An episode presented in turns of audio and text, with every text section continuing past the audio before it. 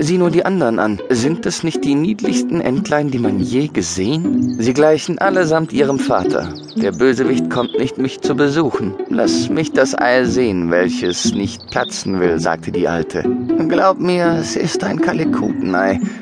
Ich bin auch einmal so angeführt worden und hatte meine große Sorge und Not mit den Jungen, denn ihnen ist bange vor dem Wasser. Ich konnte sie nicht hineinbringen. Ich rappte und schnappte, aber es half nicht. Lass mich das Ei sehen.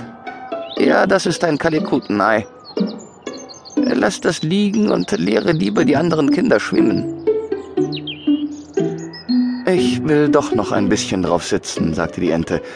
Habe ich nun so lange gesessen, so kann ich auch noch einige Tage sitzen. Nach Belieben, sagte die alte Ente und ging von dann.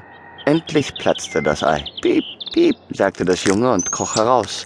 Es war sehr groß und hässlich. Die Ente betrachtete es. Es ist doch ein gewaltig großes Entlein, das, sagte sie.